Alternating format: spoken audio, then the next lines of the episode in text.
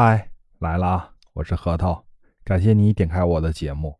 又是新的一天，但是我还跟以往一样，只能站在大凉台上，看着窗外的美景。我们这边的树啊，已经开那种粉色的小花了，特别可爱，真想啊去闻一闻花香。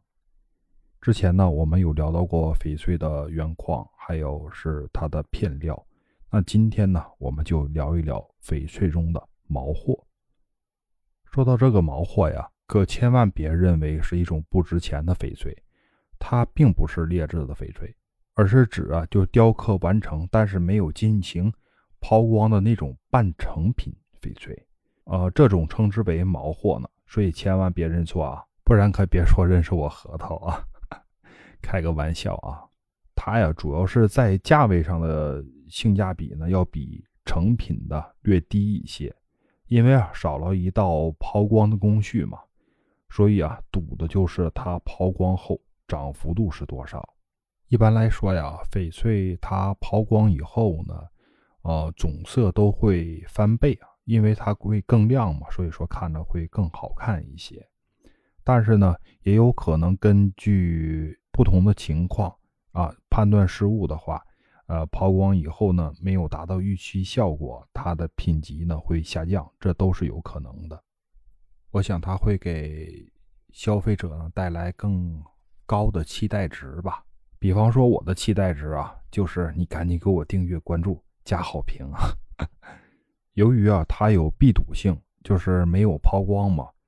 呃，就像是一个蒙着面纱的美女啊，你只能看到她的轮廓，但是你无法看到它到底美到什么程度。然后啊，你就想它到底美到什么程度的，然后一脑热一冲动，你就把它购买了。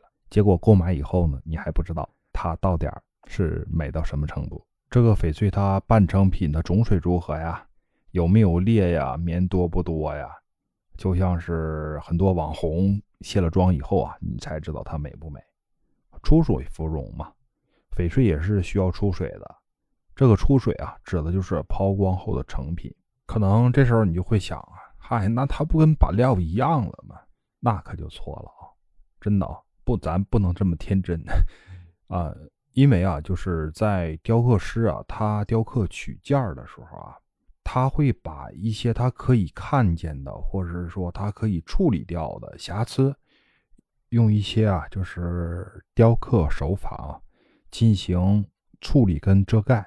比方说啊，壁裂啊跟遮裂，通过这种雕刻手法呢，让暗裂跟明裂呢看上去并不是很明显，或是完全啊啊隐藏到这个雕刻痕迹当中。比方说这块有一条裂，它可以通过一个图案。来把这条裂呢进行挖深，挖深以后呢，就是我们通过右眼啊啊看不到了，或是说呢，呃，它通过一些特殊手法啊进行叠加，把这条裂呢给遮掩到，不会让你更多的去注意它。还有就是可以通过一些特殊的手法来进行调种水啊，使雕刻件呢看起来更加通透。啊，我们常规理解啊，就是越薄呢，它的通透性越好。如果是达到一定厚度的时候啊，它就没有那么好的通透性了。这个时候怎么办呢？就是通过雕刻手法，打个比方说，就是做雕空件儿吧。它把它雕空以后呢，可以更好的把光引进过来，然后呢，使它的色泽呢看上去更饱满，然后呢，通透感会更好。再一个呢，就是正反两面雕刻。它可以减少它翡翠的局部薄厚度，啊，可以更好的让它有光感效果。还有就是一些棉絮状的这种呢，它可以通过雕刻手法来进行弱化。比方说山水上的花草树木啊，尤其那种松树，哎，它一雕那种小松树枝儿，是不是就可以把这些棉絮状的状态给进行弱化掉了？这些啊都是可以通过一些雕刻手法来隐藏的。通过这些方法隐藏以后啊，没有抛光，你就很难通过你的右眼啊去分辨它到底哪个地方有问题，它的涨幅度是怎么样啊，就你没办法去判断。这就是你要看懂它的工跟它的价，怎么去啊决定成败的元素之一了。当然，你要是看懂了，买对了，那就是赢了。假如走眼了，买差了，那只能多买几个洗衣板了。但是不管是输还是赢啊，首先呢要调整好我们自己的心态。你想啊，如果真的有那么大的赚头的话，商家能不会去曝光吗？博取最大的利益化，对不对？所以啊，小赌怡情，大赌伤身。咱聊半天了，干点正事儿啊！